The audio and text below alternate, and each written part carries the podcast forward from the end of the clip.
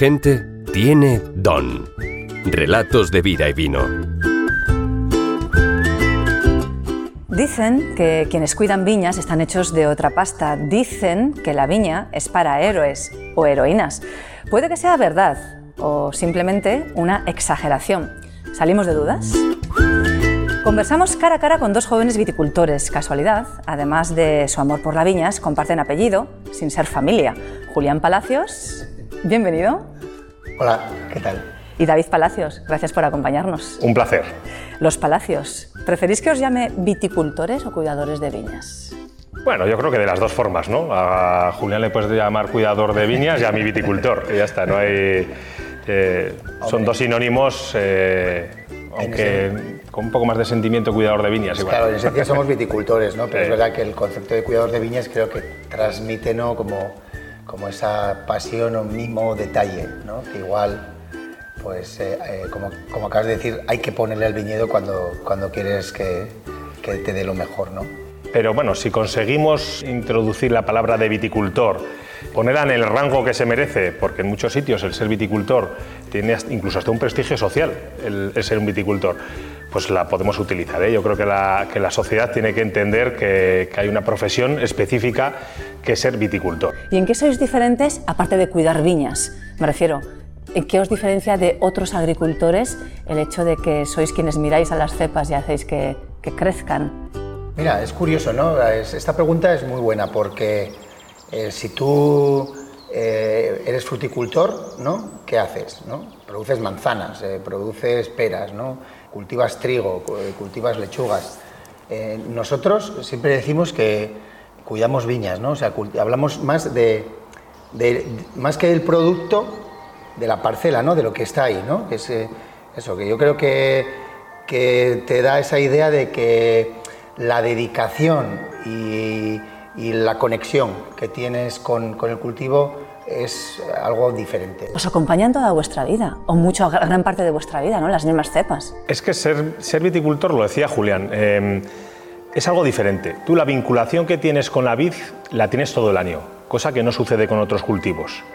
Lo primero, tú cuando plantas un injerto, lo plantas a futuro. Sabes que durante los tres primeros años no vas a recoger cosecha, sino que vas a estar formando esa cepa, vas a estar acompañándole, es como un crío, ¿no? Esos momentos complicados eh, de crecimiento, del gateo, de esa, eh, ese inicio de la vida. Eh, y le vas a pedir ya un poco de responsabilidad pues a partir de los cuatro años. Pero es que luego a lo largo de todo el año vas a estar vinculado a ese cultivo. Nos va marcando la vid prácticamente las estaciones del año. Cuando es el, el invierno, estás podando la viña. Cuando llega la primavera, esa efervescencia que tenemos todos en la primavera, esa efervescencia la tiene la viña. Ahora estamos a tope, que diríamos. Eh, en, el manejo de la vegetación, en, además pues a merced de la naturaleza, un poco al ritmo que nos va marcando, pero muy involucros con ella. En el verano sigue trabajando la viña, despacio, pero sigue, sigue trabajando. eh, pues como nosotros, no le apetece, a nosotros tampoco, pero hay que, hay que ir. Y luego en el otoño es cuando recoges el fruto. Pero es que todas las estaciones, todos los meses del año tienes vinculación y trabajo directo con, con la viña. No- en ningún momento prácticamente del año desconectas, porque siempre hay un trabajo que hacerle al, al cultivo de la vid. Así que tenéis que ser pacientes, ¿no? También. Sí, porque yo creo que todo lo que es a medio y largo plazo requiere una dosis de paciencia, ¿no? Eso está claro. Y luego, como dice David, que es, es eh, de los cultivos que más veces, en las que más veces te ves, ¿no? Mutuamente. Porque, no sé, todos sabemos que tú plantas una lechuga y eh, 30 días después ya la recoges, ¿no? Por decirte algo. O el cereal, que es un cultivo más anual. Pero incluso en cultivos más leñosos no tienen la exigencia del viñedo. Solemos decir que es un cultivo más de, infantería que de caballería, ¿no? Entonces, eh, claro, el estar andando en el viñedo, el estar es y la conexión es mucho más íntima. ¿Le llegas a coger más cariño a una cepa que a otra? ¿O no? Las conoces. Sí, es que las conoces. Es que hay cepas que pasas tantas veces por ella que ya la reconoces. Sabes, pues cuando una que tiene un pulgar especial o que tiene una curvatura diferente o, o porque tiene una marca que dices, pues está, eh, Iba- era- vuelvo a estar más- en ella, ¿no? Eh, más débil, la has cuidado más, Sí. se va recuperando, le has hecho más mimos. A ver, es- no sé, pues como un pastor antes con sus ovejas, ¿no? Evidentemente no te sabes todas, pero sí sabes que en esta rincle, ahí al fondo, esa cepa, la- le estoy haciendo algo diferente. O, Confesiones, ¿les habéis llegado a poner nombres alguna cepa? No, aún no. a tanto no hemos llegado. No somos tan frikis. De momento, oye, a lo mejor no... Yo eso no, pero, pero por ejemplo los viñedos es verdad que, bueno, mi hija mayor es eh, porque eh, cuando la última viña que plantamos en casa, ella ya tenía tres o cuatro años y entonces le llama Viña Inés, ¿no? Por ejemplo, ¿sabes? Como que es, eh, le gusta y dice, la próxima que plantemos será como se llaman mis hermanos, como que hay ahí como algo más humano, ¿no? No sé, no le llamarías con algo más personal a un campo de, de, brócoli, ¿no? ¿Sabes? Sí, pero las viñas todas tienen su nombre. Todos los viticultores eh, denominan a una viña de alguna forma, muchas veces en el paraje en el, que, en el que se están cultivando, pero otras veces por anécdotas o por un árbol que hay. Yo, por ejemplo, tengo una viña que es la del olivo, porque hay un olivo que, que se ha mantenido durante años y durante diferentes viñedos, además, y esa siempre será la del olivo. Es así, eh, cada uno le va poniendo un nombre a la viña, eh, pero aportándole un sentimiento o algo que la, la diferencia. ¿no? ¿Habéis nacido vosotros entre viñas? Bueno, pues sí, ¿no? O sea, de alguna manera yo, todos los recuerdos de nuestra infancia en la familia. Hombre, yo nací en Pamplona en la maternidad, ¿eh? como, yo, como creo que la mayoría de los navarros de nuestra edad. A que tu madre y mi madre estarían embarazadas de nosotros eh, y estarían trabajando en la viña hasta que pudieron, ¿no? Seguro, pocos días antes de nacer, si había que ir, yo nací en verano, pues mi madre estaría deshijando, desnietando y estaría allí. Seguro. sí, sí, bueno, eso al final me ha tocado de crío, incluso eh, en el Tajo, eh, estar embarazadas vendimiando. Eh, cuando se hacía la vendimia toda manual y, y era con temporeros, estar embarazadas, pero en un estado de, de embarazo muy, muy, muy avanzado. O sea que antes de nacer ya estabais entre las viñas y que habéis aprendido, porque ahora sois viticultores, pero todo esto lo habéis aprendido por la tradición familiar también en el origen.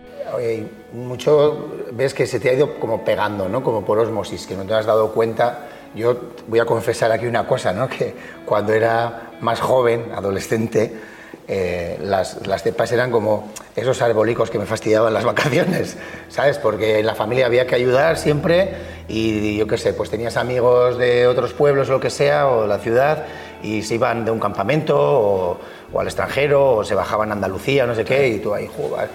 Y luego, eh, bueno, yo luego hice agrónomo y, me fui dando cuenta que eso me, me llamaba, ¿no? Ahora es pues mi profesión, mi pasión y dices, ¿cómo se me ha ido metiendo esto, no? Era, yo creo que nuestros padres eh, te llevaban, eh, pero tampoco, o sea, era como, no sé cómo han conseguido ese equilibrio entre no, no forzarte a hacer algo que te desagradara, pero siempre estaba ahí. Era como, como estaba siempre ahí, pues lo veías como lo normal, ¿no? Entonces, pues te das cuenta que eso, que, que ha formado parte de tu, de tu ecosistema, de tu entorno. Yo lo he tenido claro desde crío. Yo, mm, es algo que me inculcó mi padre, eh, supo hacerlo además eh, de una forma muy inteligente, sin, eh, buscando ese equilibrio. desde que era yo crío, mi padre me llevó al campo, pero me llevó al campo a disfrutar y a la vez él me iba transmitiendo unos valores de una forma de vida, que era la suya y era la que había heredado de, de sus padres que era ese amor a la viña, porque mi padre se consideraba ya de toda la vida viticultor, eh, era su cultivo y era lo que le, gustaba hacer, y supo eh, transmitírmelo a mí. Eh, pues cuando era crío, me, primero me, enseñaba a llevar el tractor, hoy verías a un crío con seis años montar el tractor y casi sería delito, ¿no? pero bueno, era la vida de los pueblos y es como, como se ha funcionado hasta ahora. Y yo era crío, llevaba el tractor con seis años, que no llegaba ni a los pedales, supo enseñarme a podar enseguida, no a sarmentar me enseñó a lo bueno, a lo, bonito. Habitual, que lo habitual era, no era lo habitual. Los jóvenes que hagan lo difícil. No, no, mi padre decía no, que, sepa podar, que sarmentar eso lo hace cualquiera. Entonces supo él con mucha inteligencia atraerme al lado bonito de, la, viticultura. Y de hecho yo cuando era crío y, iba a parvulitos, pues la señorita Sara, que era además de, de tu pueblo, decía, ¿qué vais a ser de mayor? Y yo decía, yo labrador. Porque es que además me encantaba. Y a lo largo de, toda mi vida lo he tenido muy claro, ha sido mi objetivo, aunque cursé los estudios, pero es que mi objetivo era llevar esa explotación familiar, eh, el, pues el, evolucionar, el aumentarla, el, seguir en la línea de, los tiempos, pero siempre con ese respeto y con ese amor a, lo que es, y, ese compromiso, porque en el fondo es un compromiso muy, muy fuerte. ¿no? Ser viticultor, eh, dejas muchas cosas en un segundo plano y en primer plano siempre tienes en la mente las viñas.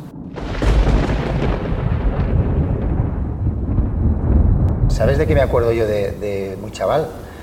Que luego, entonces, pero luego he visto que ha sido, me impactaba, ¿no? Cuando pienso, te emociones, es una, una tormenta de estas en verano, ¿no?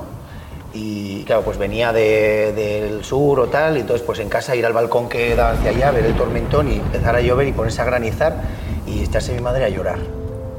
Yo mi madre ponía siempre una vela, tenía siempre unas estampitas en la cocina y cuando empezaban los truenos pues ponía una vela a ver si la, la Virgen de Olite Santa María o la Virgen del Colera le iba a proteger de la, de la pedregada. Estas coberturas de seguros agrarios que hay ahora y tal, ¿no? Y eso, ver a tu madre llorar porque se podía estar fastidiando toda la cosecha y tal. Yo, claro, eh, mamá, ¿por qué lloras tal? No, no, no, entendía, pero con el tiempo es como, joder, claro, yo, es con lo que comentabas de cómo yo creo se nos ha ido metiendo sin darnos cuenta eso, ¿no? En, en nuestra vida, ¿no? El, es que eso es de las cosas más duras y más complicadas en este sector, en la viticultura, en la agricultura en general. Pero al final, cuando tienes un negocio eh, sin techo y a expensas de los caprichos de la naturaleza, que cada vez es más caprichosa, como nos lo va demostrando en los últimos años, pues cruza los dedos muchas veces a lo largo del año. ¿eh? Cada vez que hay una tormenta, decimos, ¿cómo vendrá? ¿Vendrá solo con agua o vendrá compañía de pedrisco? O cuando llega la primavera en ese mes de abril y principios de mayo, que es el estado más vulnerable de la vid, estás mirando continuamente qué temperatura va a hacer, si nos van a afectar las heladas, porque es que todo el trabajo que llevas haciendo durante el año en, unos segundos se termina. Seguís poniendo metafóricamente esa vela, ¿verdad? Rezando, pero eso sí, también muy apoyados en la tecnología, porque si ahora echáis la vista atrás en cómo eran los tiempos cuando erais niños, que nos lo estáis contando, y cómo es ahora, es que ahora sois, bueno, sois, sois ingenieros, sois eh, meteorólogos, sois, eh, tenéis una tecnología, tenéis unos tractores de miedo, tenéis unas, o sea, una, una, maquinaria increíble. Eh, ha cambiado en los tiempos mucho. Muchísimo. O sea, es que yo creo que no tiene nada que ver, ¿no? El, igual parte de la despoblación rural en sus tiempos, ¿no? Aparte de un tema pues, económico, también era como que no tengan los hijos la vida que he tenido yo, ¿no? que pensaron igual pues muchos abuelos de los pueblos de nuestras de otras generaciones, con cierto sentido, ¿no? el, sol a sol, la dureza, el clima, el, bájate con, un, con unos ganados tres horas y que llueva y que no sé qué. Pero, ahí ah. fue el, principal cambio. ¿eh? Ahora habrá muchos. E incluso creo que en un futuro no muy lejano veremos cómo los tractores eh, van solos eh, en, el viñedo, porque hoy en día pues por por GPS, por georradar, eh, pues la tecnología está ya encima de la mesa.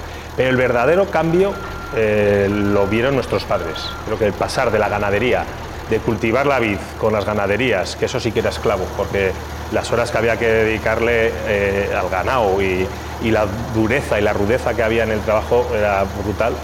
ese fue el verdadero cambio, pasar de la ganadería a los tractores, a la mecanización. Nosotros hemos visto una evolución, además que va a un ritmo vertiginoso porque cada año eh, van saliendo nuevas herramientas, nuevas eh, posibilidades para hacernos el trabajo mucho más fácil pero eh, ese fue el verdadero eh, cambio y la verdadera evolución. Lo que, lo que comentas de la tecnología es verdad, ¿no? Porque tú, todos tenemos en el móvil todas las aplicaciones. Sí, sí, sí, sí. y herramientas que nos ayudan además a tomar decisiones, a, anticiparnos, a hacernos el trabajo más fácil y más cómodo. Estaciones climáticas, temas de mapas, de datos, eso es una pasada y lo que, y lo que va a venir, ¿no? Pero claro, tú estás planificando los tratamientos en base al tiempo que prácticamente sabes que ya va a hacer. Imaginaos, nuestros abuelos no sabían o sea, tú, tú ahora pones, mañana va a hacer 18 grados de máxima, pero el, martes 33 ya sabes qué va a pasar. Sí, sí, no, que... Y ellos no sabían, o, que va a venir un tormentón y tú, joder, voy a anticiparme. O sea, es verdad que yo creo que... Pero te montas en el tractor con el atomizador y tratas. Eh, antes tenían que tratar a mano, sí, no, con una mochila. Tenían que, o sea, ese era el, el verdad. Luego llegaron ya los carros en las caballerías el verdadero cambio fue el, y de la evolución llegó con la mecanización. ¿Y qué es lo que está por llegar? Y en concreto la pregunta, ¿os gustaría que vuestros hijos, hijas, fueran viticultores o cuidadoras de viñas? Yo todavía no tengo hijos, eh, soy joven, aún no tengo hijos, pero si tuviese, me encantaría. además yo le intentaría tener esa visión y esa inteligencia de mi padre para atraerles a este sector que sí que es que bueno no es fácil pero ningún sector es fácil en la vida. O sea que nada eh, nada está nada es fácil. Y le, pero sí que intentaría que, que, les gustase y que les apasionase eh, la viña y el vino como, como me, me, apasiona a mí. Julián qué hacemos con Inés no no sí me, me encantaría que, que la, la, generación de nuestros hijos pueda tener como una oportunidad en la vida no o una opción en la vida el, el dedicarse a, a la agricultura. ¿no? Y, y, además lo que me encantaría es que aporten más de lo que nosotros estamos haciendo, que cada uno sume más. ¿no? Y ahí hay un reto fundamental que es también la, la, rentabilidad, claro, porque uno no se puede meter un negocio solo por romanticismo, porque el, el primer pilar de la sostenibilidad es lo, el económico. ¿no? Entonces ahí, ahí hay, nos queda mucho camino por hacer porque, como dice David, es un sector duro, tenemos que ser capaces de, comunicar a los consumidores pues, pues los valores que hay dentro de una botella de vino y, y por qué, ¿no? un precio determinado y que no tiene que ver nada la viticultura que tenemos en nuestros pueblos o aquí en Navarra con la viticultura de otras zonas de España o del mundo, ¿no? y que eso hay que pagarlo. ¿no? Y en ese sentido eh, son retos, yo creo que tenemos que ir generando las condiciones para que la generación de, de nuestros hijos lo pueda, pueda ver eso, esa salida y, dar ese paso adelante que, que falta. ¿no? Vosotros particularmente los palacios, Julián y David, estáis haciendo mucho en ello y no lo hemos hecho hasta ahora, pero es bueno también contarlo porque hoy estáis aquí como viticultores, pero también es eh, importante decir que, por ejemplo, David, eres presidente del Consejo Regulador de la Denominación de Origen Navarra, eres eh, presidente de la Conferencia Española de Consejos Reguladores Vitivinícolas y presidente de la Cofradía del Vino de Navarra. Y por tu parte, Julián, además de hijo y nieto de viticultores, eres ingeniero agrónomo, estás volcado en la asesoría vitivinícola y también en la formación, haces documentales de vino, presentas también otro tipo de podcast relacionados con la viticultura. Es decir, queréis difundir esta, esta, esta pasión y este sentimiento más allá de lo que llega a vuestra voz en un primer lugar, sino haciéndola extensible a tantísimas personas. Es importante. Hombre, hemos dicho antes que cuando eliges esta profesión, eliges un compromiso.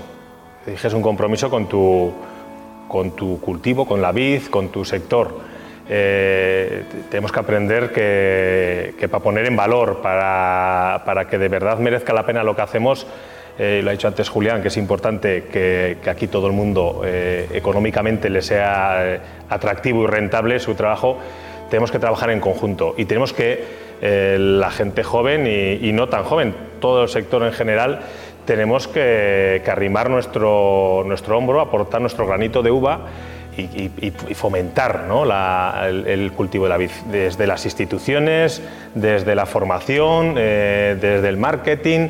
En definitiva, lo que tenemos es que arrimar todos y estar presentes porque nada está hecho. Eh, además hay que ir evolucionando siempre. Hay que evolucionar en el viñedo, pero hay que evolucionar también en la comercialización, en cómo enfocamos eh, el viñedo de Navarra, eh, adaptarlo a los tiempos y para eso hay que estar ahí siempre pues tomando decisiones y aportando lo poco, lo mucho que sabemos, pero con compromiso. El mismo compromiso que tenemos en el viñedo, compromiso en, nuestro sector. Y siempre desde el punto de vista de la colaboración y la cooperación. Las individualidades eh, son como estrellas fugaces, eso duran un día o un instante si queremos construir algo sólido, tiene que ser en conjunto y, y desde la colaboración. Sí, y, y, luego lo que estabas comentando tú, ¿no? que es eh, lo que no se comunica no se conoce. ¿no? Y también este sector es, es, muy peculiar, tiene, cada sector tiene sus peculiaridades. En los años 70-80 las bodegas enseñaban la línea embotellado, ¿no? Sí. Era la tecnología, lo, lo, más moderno. Luego se enseñaban los depósitos de acero inoxidable, la bodega, la enología. Y ahora eh, llevamos unos años en los que se mira hacia el viñedo, ¿no? Y para, también Pero formamos pocos, parte de los últimos años y, formamos parte de ese cambio, ¿no? Y es una gozada, pero también es que ahí está donde está la verdadera singularidad y la verdadera identidad, porque eso no se puede re repetir, ¿no? Un viñedo de San Martín de Uns un viñedo de Olite no hay en otra parte del mundo. Y que eso es el origen, además. Claro. Ahí están las raíces que profundizan en esta tierra, ¿no? Y extraen lo mejor de ella. Pero yo eh. creo que tenemos que aprender a comunicar, a, eh, es, es como ese concepto de no puedes querer lo que no conoces, pero no puedes contar lo que, lo que no quieres. Entonces, eh, ¿no? El, el, que, como has dicho tú, lo que pasó contigo y con tu padre y que ojalá consigamos hacer nosotros es conocer muy bien nuestro entorno, quererlo y contarlo. Que siempre creo que, que hemos fallado en eso, ¿no? A veces está haciéndonos como de menos, ¿no? y, poner en valor el viticultor. Claro. Es que sin viticultor no hay uva, sin uva no hay vino. O sea, eh, siempre el viticultor es la parte más frágil del eslabón, pero es fundamental. Eh, es, el origen eh, en, lo que supone la palabra origen, ¿no? en, el, que produce la uva que luego se va a transformar en esos, esos vinos. Es la uva, es el origen y luego también todo lo que está por llegar. Pero estoy recordando, me viene una imagen en la cabeza, David, que es Obélix cayéndose en su marmita. ¿Tú? Eso, es información privilegiada. ¿Te suena a ti algo esa metáfora? Sí, me suena, me suena esa metáfora. Pues es verdad, eh, no sé quién te ha contado algún chascarrillo, pero cuando yo era crío, eh, bueno, mi padre era viticultor y a la vez elaboraba en casa. Era esa figura que se ha perdido hoy en, en la mayoría ya de, salvo muy honrosas excepciones, eh, esa figura que había en Navarra, que eras viticultor y a la vez elaborador. Y las bodegas además estaban en las propias casas, en lo que eran los bajos de, la vivienda. Y yo era crío y, un sábado pues tendría seis años o así, seis, siete años, y, bajé a la, a la bodega con mi pantalónico vaquero nuevo que me había puesto mi madre siempre me echaban la bronca, no bajes a la bodega que es peligroso. Y bueno, pero siempre nos ha gustado desobedecer. Y bajé a la bodega y estaba ya mi padre con mi tío en, los trasiegos y me resbalé y me caí al depósito de hormigón. Eh, que estaba lleno de vino. Claro, claro. El depósito estaba lleno de vino. Entonces me caí y menos mal que estaba mi padre al lado y, con reflejos de padre me sacó del depósito si porque minuto tú no lo cuentas, me hubiese ¿eh? ahogado, sí, sí. había muchos accidentes, de hecho, en las, en las bodegas eh, antiguamente. ¿Tragaste vino? Eh, no recuerdo, yo sé el susto que tuve, sí que me impregné de arriba abajo de vino, porque la bronca que me llevé luego cuando subí arriba con el vaquero nuevo chorreando de vino fue, fue monumental. Pero mm, aparte de aprender una lección, eh, lo que creo que eh, tengo una inmunidad hacia, hacia el vino ahora. Yo doy, fe, doy fe que David, bueno, pues, pues, pues soporta bien el vino, y ahí, decirlo así. ahí me impregné también de, del, pues de este producto que nos, me acompañado luego toda la vida. Es que lo de Obelis y esto está, está bien. pues que me caía la marmita, sí. Grande, me caía la marmita. No, fuerte, joder, es que... Oye, era el destino. Yo creo que estaba ya desde, desde crío, estaba el destino ya marcado. Obélix Palacios, digo David Palacios y Julián Palacios. Qué placer, seguid así. Muchísimas gracias. Gracias a vosotros. Pues muchas gracias y seguiremos haciendo lo que sabemos y lo que nos gusta, trabajar y disfrutar con lo que trabajamos. Cuidar viñas para que vivan muchos años y, nosotros estamos cuidando las, las que plantaron nuestros padres y nuestros abuelos y que alguien tenga la oportunidad de, cuidar las, nuestras, ¿no? Así es. así. Has escuchado Mi gente tiene don, podcast de relatos de vida y vino. Mi gente tiene alma, pasión, amor por el vino. Mi gente tiene don.